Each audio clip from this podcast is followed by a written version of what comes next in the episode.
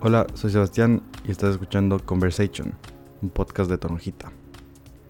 En este episodio, ¿cómo piensa un inversionista ecuatoriano? Un inversionista de capital de riesgo, o como se diría en inglés, un venture capitalist. Esto es un poco de la historia y la manera de pensar de Fernando.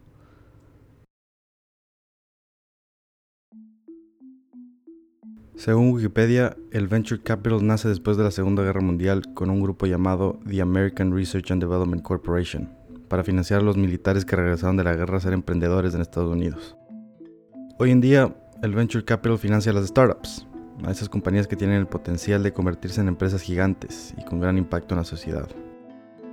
Muchos que trabajan en Venture Capital han sido emprendedores que después de años de emprendimiento en el sector de la tecnología se vuelven inversionistas. Fernando es uno de ellos, para entender cómo llegó hasta aquí, le pregunté sobre el principio de todo, cuando se graduó de la universidad. Eh, ¿Dónde estabas y qué estabas haciendo cuando tenías 23 años? Cuéntame un poco de ti en esa época. ¿Cuáles eran tus intereses? ¿Qué pensabas acerca de lo que querías hacer en tu futuro, etcétera? Bueno, cuando tenía 23 años, recién me, había graduado un año antes de la universidad en California, de Pomona College y había comprado una moto, me había ido a vivir a, San Francisco. Entonces, eh, ese había sido el año 94.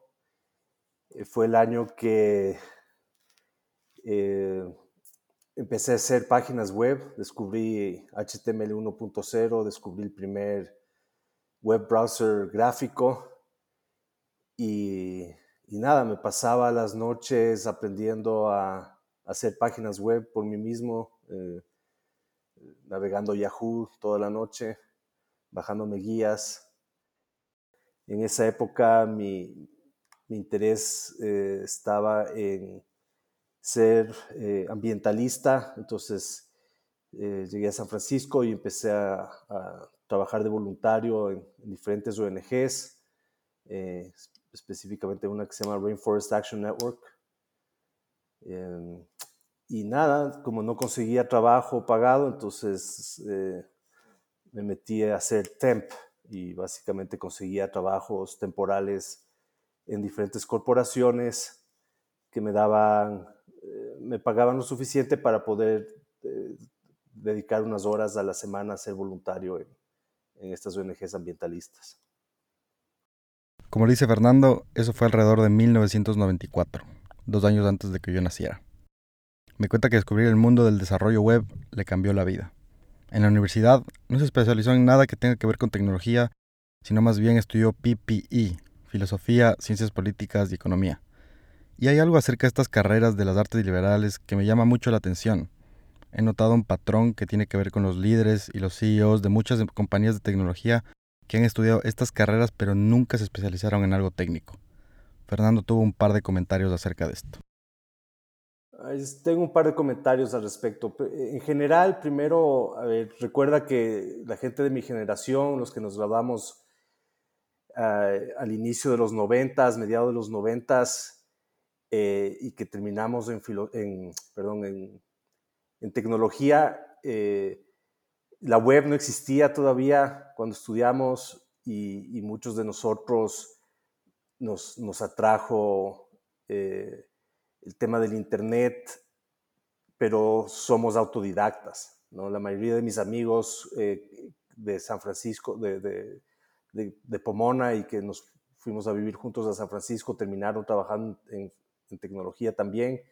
Y como tú dices, unos eran, unos estudiaron antropología, otros estudiaron eh, literatura y, y, a la final simplemente nos aprendimos por, nuestra cuenta, ¿no? Todo lo que sabemos eh, sobre tecnología.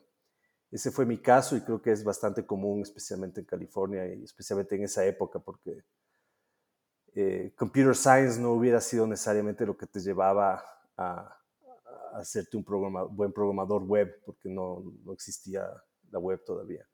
Eh, y bueno, y regresando a tu pregunta, yo creo que tú ves gente que, estudió cosas como filosofía o ciencias políticas, que terminan en, ya sea emprendiendo o terminan volviéndose gerentes, mandos altos de corporaciones, especialmente en filosofía, yo diría, es porque son carreras que lo que te enseñan es a, pensar críticamente, eh, te enseñan a aprender, eh, no, no, tomar todo lo que te dicen como, como, como cierto, sin, sin criticar, sin tener tu propia opinión, sin verificar los datos, etc. Entonces, esos son skills, creo que también te dan soft skills porque te da una, una, visión más amplia del mundo, de lo que conecta al mundo, de la historia, del, ¿no?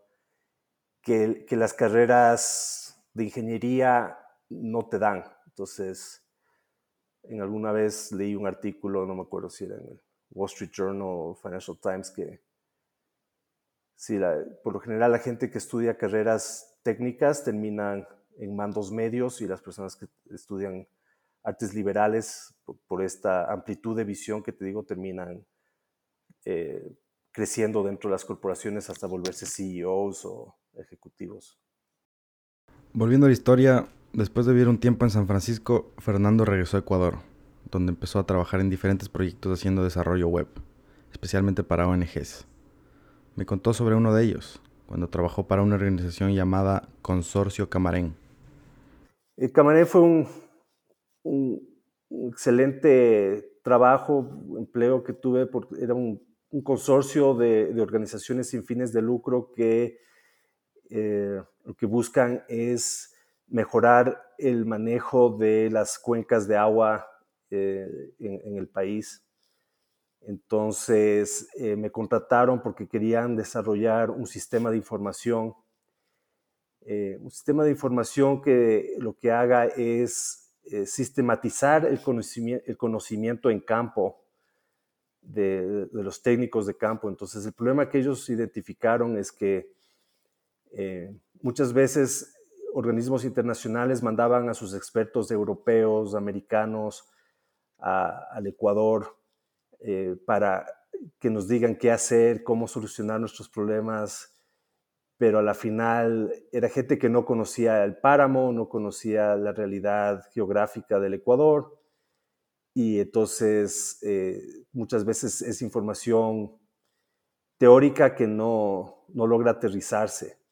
Y por otro lado, habían técnicos de campo muy buenos, o hay, que tienen mucha información, mucho conocimiento, eh, digamos, práctico, pero que está en sus cabezas y, no se socializa. El proyecto permitía que esos conocimientos de los expertos se documenten y justamente, como dice Fernando, se socialicen para que estén a la mano de cualquiera que los necesite.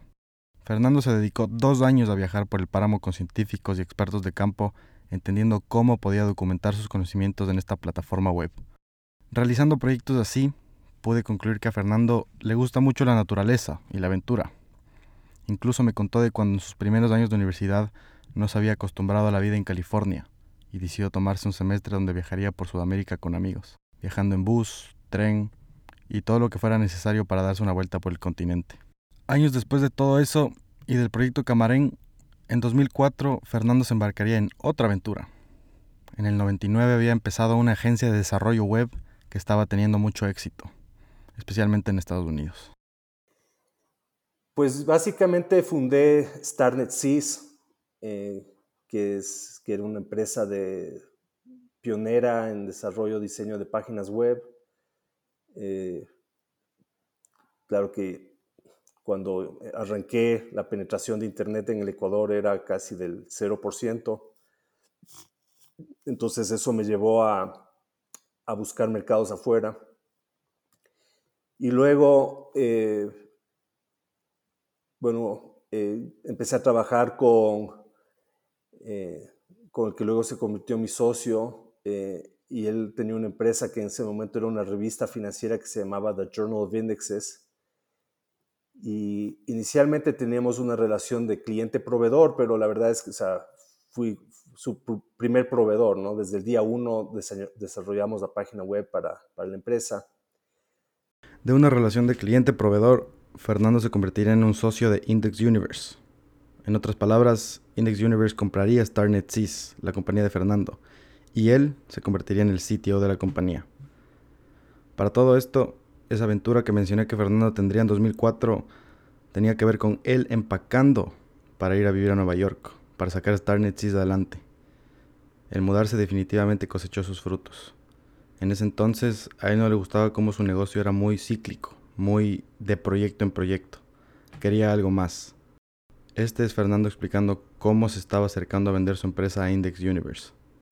El año era 2008. Un buen día llegó el momento en que teníamos que rediseñar todo el sitio web, reprogramar la base de datos, teníamos que sacar la versión 2.0, había crecido y era, y era inmanejable lo que teníamos, entonces iba a requerir una inversión grande por parte de mi, de mi cliente slash socio para rediseñar su sitio web.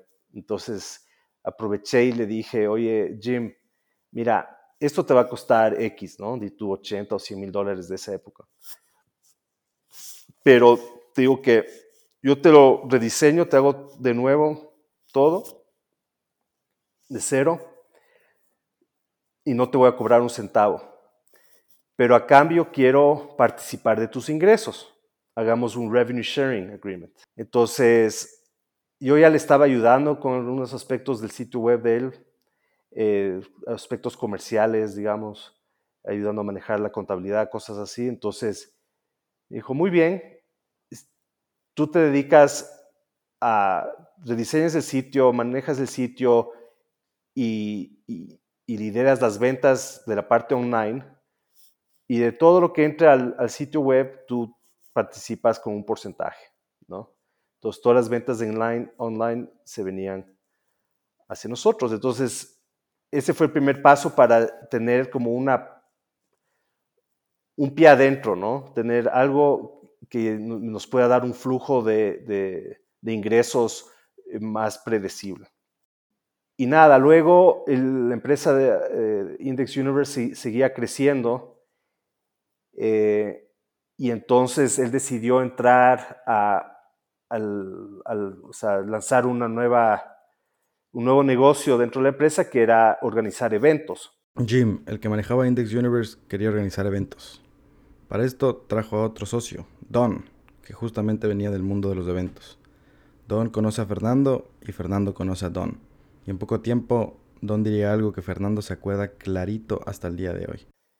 O sea, la verdad es que nuestra relación con Index Universe eh, ya estaba bastante compleja porque éramos cliente-proveedor, eh, teníamos un joint venture eh, en el que participábamos juntos para conseguir clientes juntos de la industria para las páginas web y teníamos este revenue sharing agreement. Entonces ya te imaginarás, la relación era a veces conflictiva, la contabilidad siempre era un desastre, había demasiados conflictos de interés, entonces Don, que que es este tercer socio, que entró, vio eso, se dio la vuelta y le dijo, Jim, mm, no, sé si puedes decir más palabras aquí, pero...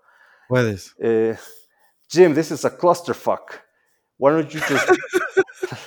why, why don't you just buy Fernando out and make him a partner?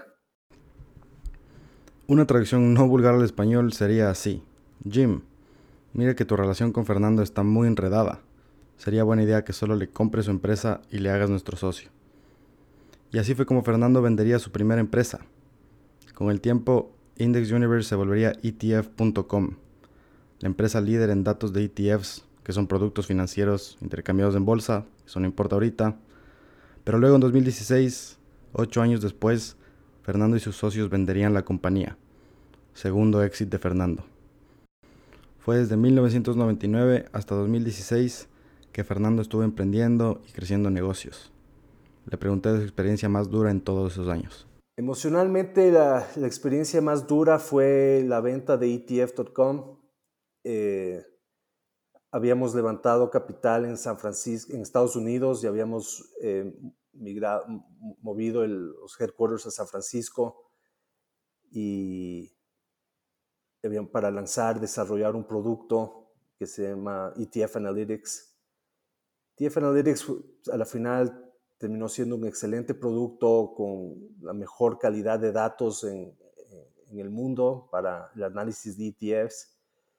Pero se nos había hecho bien difícil eh, comercializarlo y nunca le encontramos la vuelta.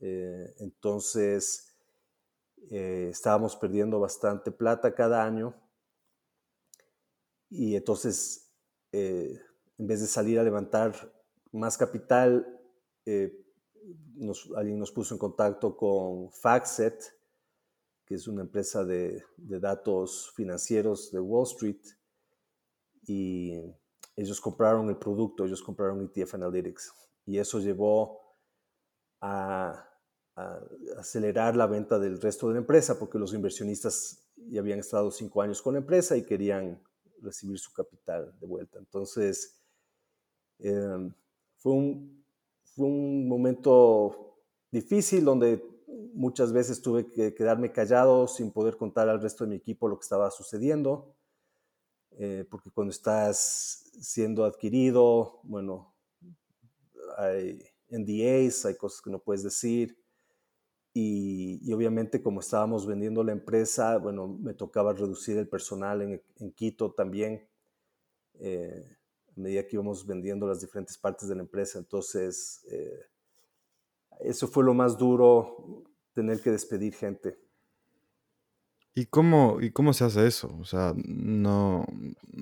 ¿Cómo se despide gente? ¿Cómo haces eso? Les, les invitas a tu oficina y cierras la puerta. Y tienes una conversación. Me encantaría saber cómo son esas conversaciones. la verdad es que yo soy una persona bastante directa eh, y, franca, entonces, nada, explicarles que desgraciadamente no tiene nada que ver con su desempeño, pero que ya, digamos, su, la labor que cumplía ya no es necesaria dentro de la empresa y que vamos a tener que dejarle ir. Lo que siempre hicimos fue... Eh, usar la figura del despido intempestivo para asegurarnos de que reciban toda la compensación que la ley les otorga. Eh, no, nuestro afán no era dejar a nadie en la calle sin, sin opciones, sino que reciban toda la compensación que, que requerían y, y nada, o sea, así toca. Así toca. Hablando de despidos, mientras comenzaba con Fernando, me acordé de una conversación que había tenido con mi amigo y mentor Gordon, con quien a mí había tomado una cerveza el día anterior y estuvimos hablando de todo un poco. Entre esas cosas hablamos de lo siguiente. No, pero, pero sí, quiero, quiero, quiero, que, quiero saber cómo piensas de esto, porque él me dijo eh, que coaching, leadership y management son cosas que tal vez la gente se confunde y diga, ah, es lo mismo, pero él dijo que son cosas totalmente diferentes. Viniendo de que estamos conversando de despidos, viniendo de que eh, estamos conversando de, de, sí, que no le puedes contar tal cosa a tu equipo. ¿Tienes algo que decir al respecto? Me parece interesante. A ver, empecemos por leadership. Leadership creo que tiene que ver con eh, poder compartir una visión eh, y un sueño con tu equipo de trabajo eh, y que se vuelva un sueño y una, y, una misión compartida de todo el equipo. Entonces, eh, tiene que ver con que te confíen, que crean en tu palabra, y, en tus acciones, ¿no? Que vean que tus acciones reflejan tus palabras. Eso creo que es, bueno, tal vez lo más importante para, para un emprendedor. Eh, management, management es algo que se aprende durante, durante la vida de, tu vida de emprendedor y es, es básicamente aprender a gestionar en ese sentido, bueno, yo siempre fui ávido de leer y como no tenía un MBA ni tenía estudios formales en, en, negocios y en administración, eh, siempre busqué mentores, busqué libros.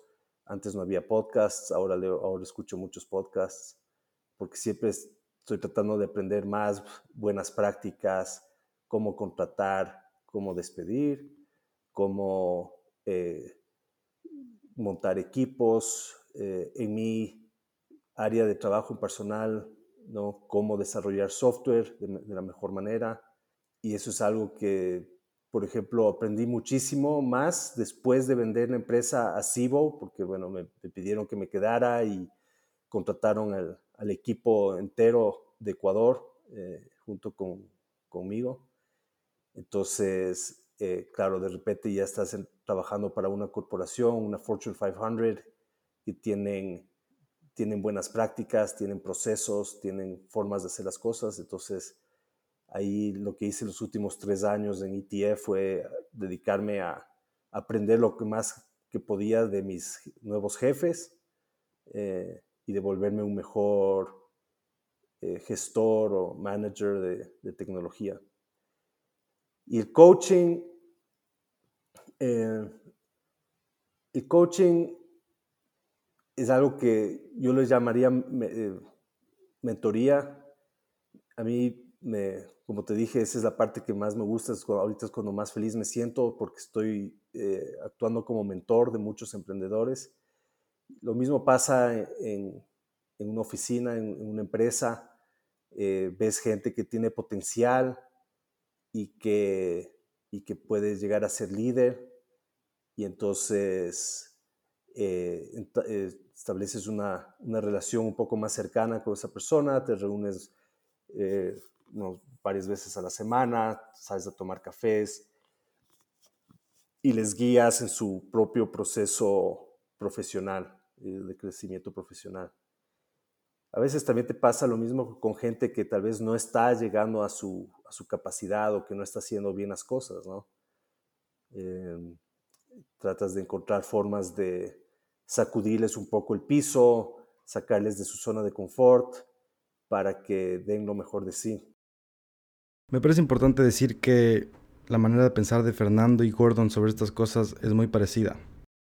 Después de que me dijo cómo él ve esos conceptos, liderazgo, administración y mentoría, le pregunté a Fernando de lo que hace hoy en día como inversionista y de cómo piensa de lo que hace hoy en día como inversionista.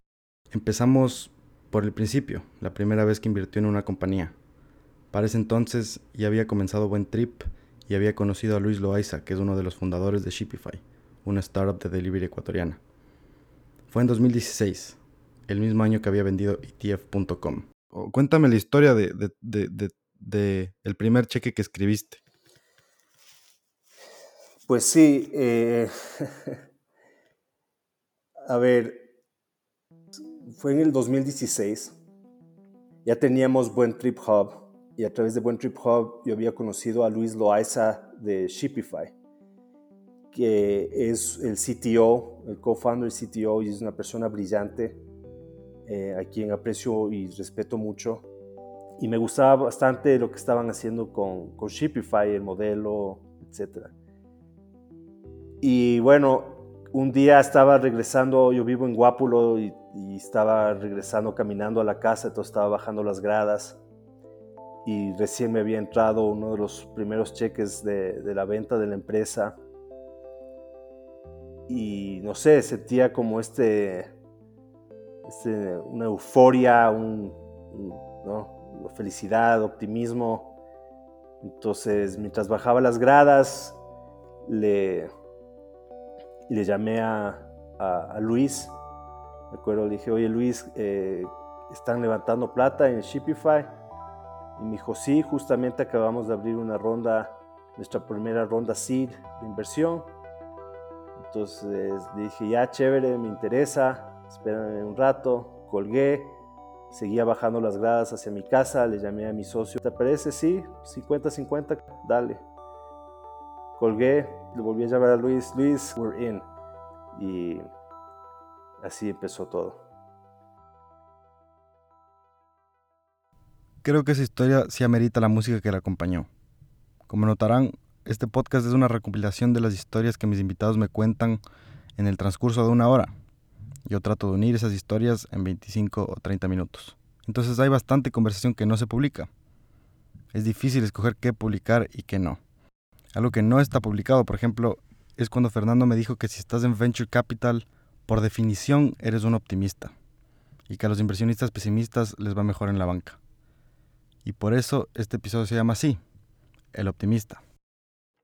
Eh, quiero irme, quiero, quiero pasarme a algo más tal vez conceptual y, preguntarte que desde tu perspectiva, ¿de qué crees que no estamos hablando lo suficiente en Latinoamérica? Dentro de todo tu mundo de como inversionista y sí, como enabler en este ecosistema de Latinoamérica. Eh, conste que tú me hiciste la pregunta. vas a ver. Bueno, eh, mi socio y yo somos eh, fervientes admiradores de Brad Feld, eh, David Cohen, Techstars, Foundry Group y todo lo que se pasa, todo lo que está pasando en, el ecosistema de Boulder, Colorado. una de las cosas que más me frustran y creo que es algo muy cultural en Latinoamérica es que la gente antes de dar, piensa en qué va a recibir.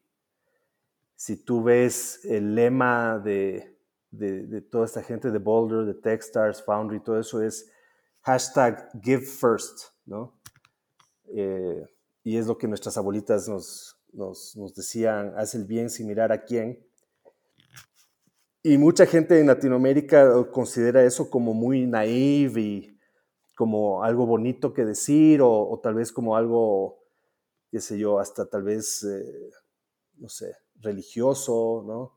Algo que te enseñan en clases de, catecismo, pero que nadie toma en serio. Entonces, tú ves que las, las relaciones en Latinoamérica son, por naturaleza, muy de corto plazo, son, son muy eh, transaccionales. Entonces, yo te doy esto, ¿tú qué me das a cambio?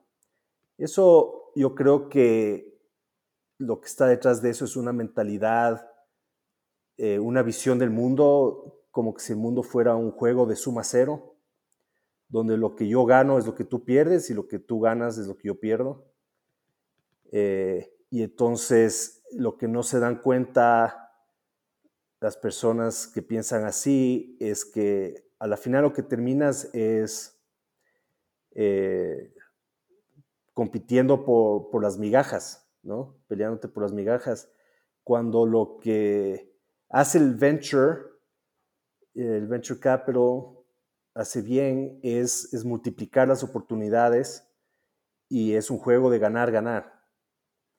Entonces, eh, si tú eh, estás abierto a, colaborar, a dar, sin estar buscando algo a cambio, eso tiene un efecto multiplicador y a la final terminas ganando mucho más. O sea, tal vez, o sea, sí requiere una visión más a largo plazo porque tal vez no recibes al día siguiente el beneficio, pero a la larga vas a recibir con creces y con intereses todo lo que diste.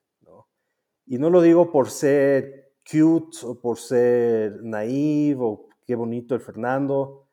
Simplemente estoy convencido que, bueno, la vida es muy corta y eh, está, está comprobado científicamente que eh, dar de ti eh, sin, sin, buscar cosas a cambio, o sea, desinteresadamente, tiene un, impacto positivo en tu felicidad y además también tiene un impacto positivo en, los demás. Y a la final, yo creo que el, pastel crece y, cada uno termina ganando más. Responde esta pregunta como tú quieras. Em, ¿Cuáles son tus planes en general? Hoy por hoy tengo muy claro eh, mi plan, mi plan de vida. Yo, yo veo, ahorita tengo 49 años, eh, durante 20 años fui emprendedor, eh, y, CTO. Eh, entonces veo que los próximos 20 años mi plan es hacer lo posible de mi parte para acelerar el ecosistema de emprendimiento tecnológico del Ecuador. Es algo que me motiva, es, es hacer que el Ecuador dependa menos de los commodities y que, y que más gente pueda dedicarse a, a trabajar eh, creativamente, usando, usando su, su, capacidad intelectual y, y, no sé, o sea, todos los que trabajamos en tecnología en el Ecuador creo que nos une este deseo de ver que el Ecuador sea un exportador de conocimiento. Y justo que, con, eso en mente, ¿qué, ¿qué, se está cocinando en el ecosistema de startups en Ecuador en, términos de tecnología y, todo eso que, que, es parte de tu plan? Mira, hace cinco años eh, cofundamos Buen Trip Hub, que es una especie de incubadora slash aceleradora de startups tecnológicas. Eh, y vimos junto con nuestros socios que el, talento y, las posibilidades de los emprendedores tecnológicos ecuatorianos son, son muy grandes, eh, pero como que hacía falta gente que haya tenido la experiencia, otros emprendedores que, que participen activamente en el ecosistema y que, que ayuden con, con, sus contactos, con su conocimiento, con, con acceso a capital. Y entonces eso es lo que nos propusimos hace cinco años y lo que vemos, eh, bueno, un, crecimiento muy grande de startups. Tenemos casos de algunas startups que ya eh, se han graduado de, de programas de aceleración internacional como Y Combinator o Techstars, que están teniendo mucho éxito. Eh, ya estamos empezando a ver startups que ya han pasado por una serie A, serie B, eh, que rápidamente se han internacionalizado. Y entonces, eh, nada, seguimos trabajando para ayudar en lo que podamos, eh, seguir sacando chicos afuera, que pasen por programas de aceleración afuera, que consigan capital, invirtiendo nosotros mismos en nuestro propio capital, en, las startups que más nos gustan. Y, y, le veo positivo, le veo en general positivo. Todavía no, no, hemos llegado a un nivel de como Colombia con Rappi, con su primer unicornio, pero eh, creo que el Ecuador va a ser reconocido por, por generar eh, empresas de calidad en el futuro. Este plan que tiene Fernando me suena muy bien, me suena muy emocionante. Si quieren saber más de lo que está haciendo Fernando y su equipo, vayan a buentriphub.com.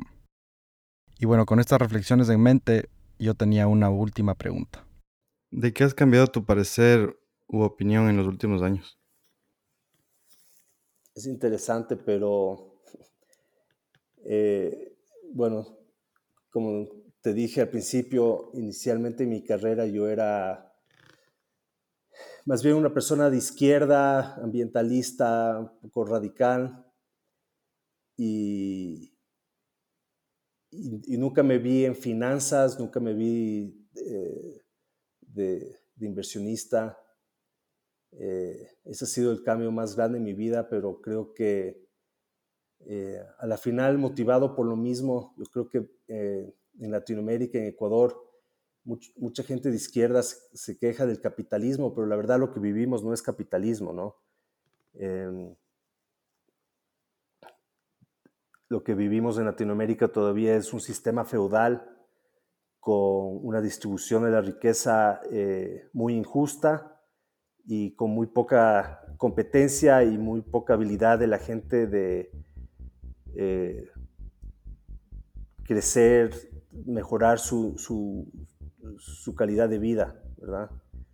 Entonces, yo creo que el, capital de riesgo, el venture capital, es una de las mejores maneras de, redistribución que existen.